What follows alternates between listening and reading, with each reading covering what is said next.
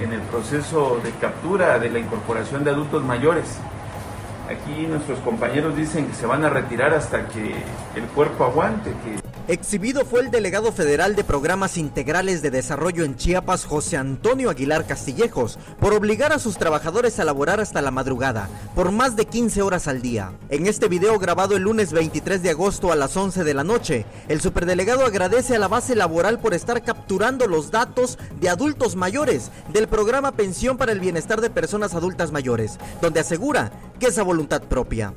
No obstante, las y los trabajadores se quejaron de la explotación laboral que están viviendo por parte de él y del director regional de la región 11, Roberto Antonio Alfonso Morales. Lamentaron que no pueden hacer extensiva su molestia porque temen ser despedidos, pero aclararon que es mentira que sea voluntad que estén laborando hasta la madrugada.